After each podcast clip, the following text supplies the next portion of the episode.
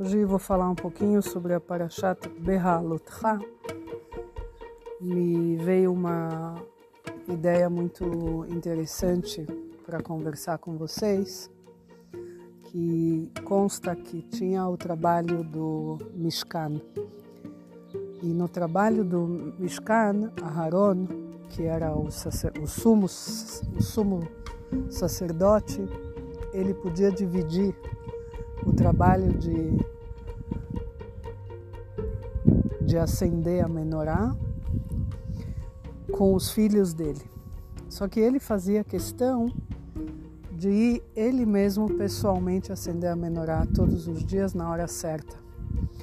Tinha um outro trabalho também que ele tinha que fazer, que era Leaktir Toret, que, que era o acendimento do incenso. E aqui surge né, a pergunta: por que, que ele pessoalmente ia fazer esses dois trabalhos, quando os filhos dele, os filhos dele poderiam também fazer? Ele podia simplesmente falar: vão, vocês fazem um, eu faço o outro, e tá tudo bem, fizemos. O importante é que seja feito, não é? Aqui ensina uma coisa para gente básica para a nossa vida. O quanto a gente não deve é, fugir dos, dos compromissos que a gente tem.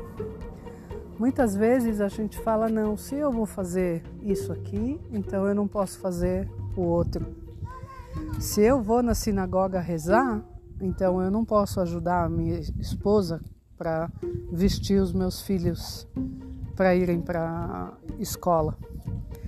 E a gente acaba se eh, lidando com essas pequenas coisas do dia a dia, que as duas coisas são importantíssimas para serem feitas. Porque quando a gente manda um filho para a escola, é como se a gente estivesse levando um Sefer Torah para sinagoga, de tão sagrado que é. E aí a gente abre mão porque eu preciso estar na sinagoga, fazer parte de Minyan naquele exato momento. Quando existem outros Minyanim, tem outros jeitos de se rezar em outros lugares talvez. Não é um só que a gente tem. Dependendo da cidade, o bairro, tem mais, outros tem menos, mas geralmente tem mais do que um. E a gente abre mão de fazer coisas importantes e essenciais para a gente fazer uma única coisa que a gente considera ela grande e super hiper, super hiper importante. Quando na verdade dá para a gente fazer as duas se a gente canalizar. Então é importante saber, a gente tem exemplos de Rahamim, de nossos sábios, que eles se dividiam em muitos pedaços para poder finalizar as tarefas deles. Muitas vezes eles indo pessoalmente resolver problemas de pessoas que não tinham como como comprar a galinha deles para Shabat e ele ia pessoalmente até a feira e conversava com o dono da banca lá para fazer um preço especial para ele, ou ele falava para ele, olha, entrega para esse homem, depois eu pago para você.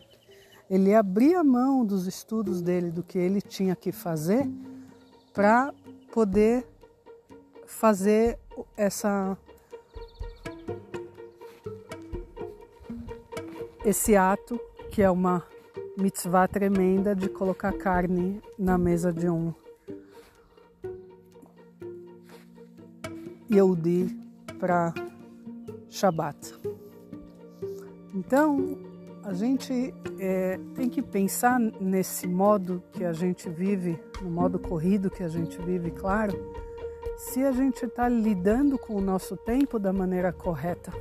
Porque muitas vezes a gente, a gente faz tanta coisa, tem tantas, tantas ocupações, tantas coisas para a gente comprar, para a gente correr, para a gente trabalhar, para a gente buscar, para a gente levar, para a gente trazer, e ainda ajudar outras pessoas, e ainda e ainda ter que fazer em casa as coisas e tudo isso. E muitas vezes a gente é, a gente acaba pisando no nosso pé mesmo de tanto que a gente corre.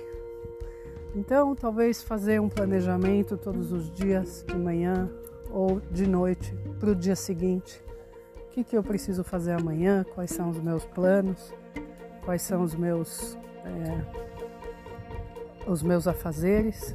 E assim a gente conseguir fazer um planejamento que dentro do nosso dia tenham mais e mais mitzvot, mais e mais coisas boas para a gente fazer.